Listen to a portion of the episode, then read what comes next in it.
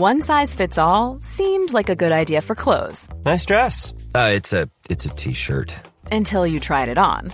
Same goes for your healthcare.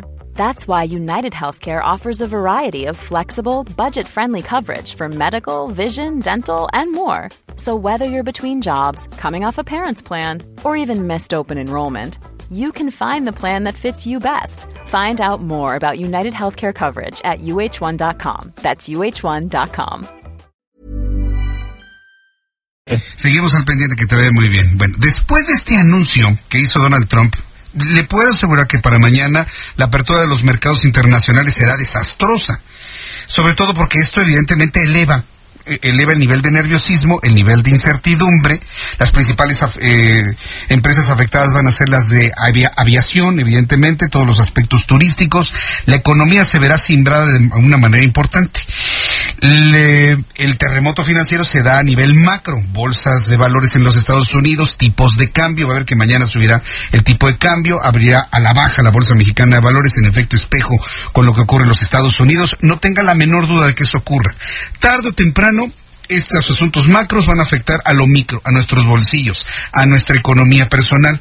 Ayer hablaba con Juan Musi, nuestro analista financiero, y bueno, nos hablaba de la importancia de tener una serie de recomendaciones y también hablamos con nuestros amigos de Creditea, una serie de recomendaciones para poder administrar en estos tiempos de crisis nuestros recursos económicos, nuestras entidades financieras. Y mire que me encontré con algo muy interesante, el asunto de las billeteras virtuales todas las herramientas en este momento nos pueden ayudar para organizar perfectamente bien nuestros presupuestos y estar debidamente preparados ante lo que venga en el corto y en el mediano plazo. Para esto hemos invitado a Alessandro Lavelli, director de Pago Móviles, a quien le agradezco que se encuentre con nosotros aquí en el Heraldo Radio. Bienvenido, Alessandro. Buenas noches, muchas gracias. Gracias por estar aquí. ¿Qué es una billetera virtual? Una billetera virtual es em, un cruce entre la tecnología y los servicios financieros. La mejor manera de, pensar en una billetera virtual es en una app de un teléfono. Es tan sencillo como meterse a, las apps que hoy en día ya se usan para muchos otros casos y ahí se encuentran básicamente los servicios financieros básicos, como las cosas que hoy en día se hacen en el mundo físico de hacer una recarga de tiempo aire, un pago de un servicios, pues están migrando hacia esas billeteras virtuales, billeteras digitales. Prácticamente el dinero físico está desapareciendo, ¿no? Para, intercambiarlo por cuasi dinero, por otro, otro tipo de, herramientas, ¿no? Se está convirtiendo en, dinero digital, ¿no? Las personas eh, pueden eh, convertir el del efectivo eh, por medio de estas billeteras y pueden seguir usándolo de la misma manera, con muchos más beneficios, ¿no? Por ejemplo, al no tener efectivo en el bolsillo, se reducen los riesgos de perderlo, se reducen los riesgos de, asaltos y se pueden tener otros beneficios, como por ejemplo, eh, poder hacer pagos eh, en horas donde las tiendas de conveniencias o los bancos están cerrados. Todo eso por medio de una aplicación. Sin embargo, existimos todavía personas, y yo, yo me declaro una de ellas, que nos provoca cierta desconfianza el tener estas cosas en la nube. O sea, tener en la mente lo que yo tengo, tener en la mente lo que tengo que pagar, tener en la mente cómo tengo mi, contraseña y demás, a, lo mejor no escrita en algún lugar, tener todo muy subjetivo y no físico. tendríamos que cambiar la mentalidad, la forma en el futuro. Esto ya llegó para quedarse. ¿Valdría la pena tener un anclaje en lo físico? ¿Cómo deberíamos de verlo, Alessandro? Es, eh, es justo ese reto que, que estamos eh, enfrentando en estos, en estos días, en, estos, en estos años. La verdad, creemos que es una tendencia que se va a volver cada vez más masiva.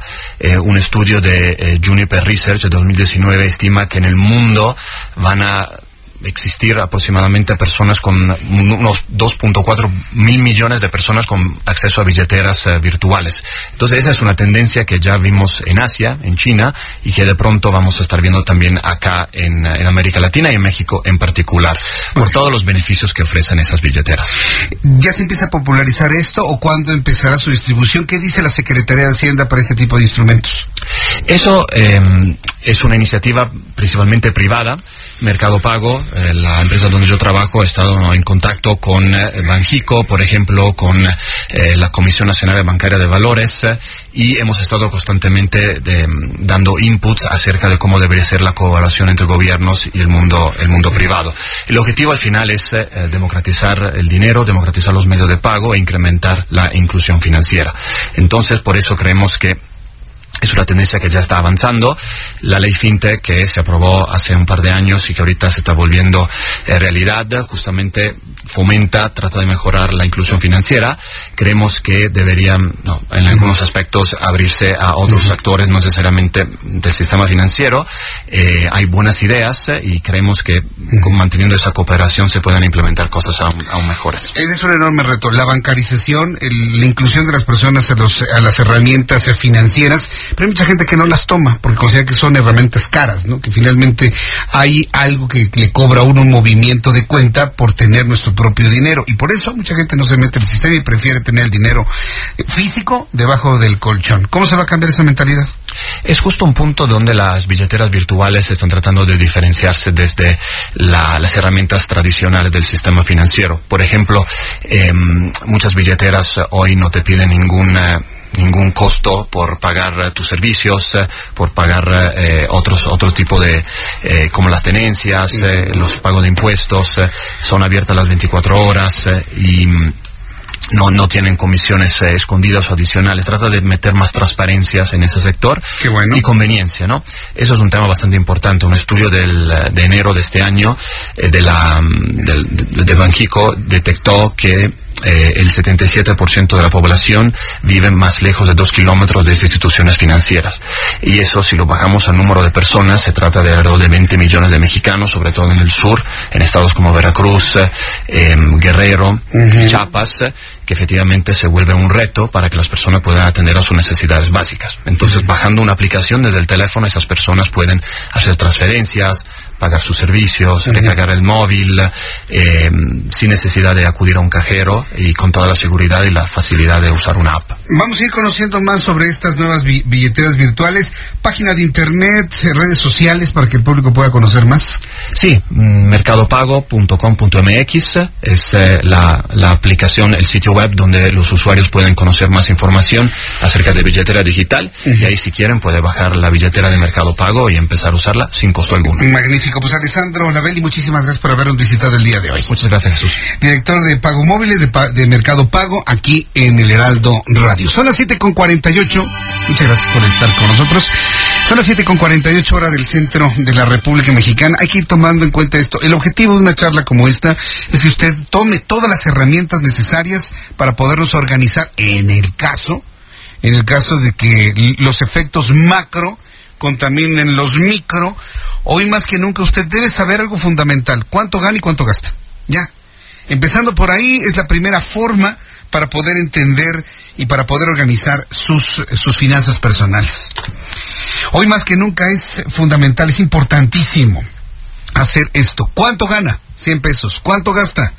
90, 95, los 100 o gasta 110 porque pues ya le entró la tarjeta de crédito y demás, 120 o gana gana 100 y gasta 200. Porque si hay gente que gana 100 y se gasta 200, se gasta 300 y luego deja de pagar la tarjeta de crédito, se cambia de domicilio, lo andan buscando. Ah, es una historia que ya no sabemos de sobra. Antes de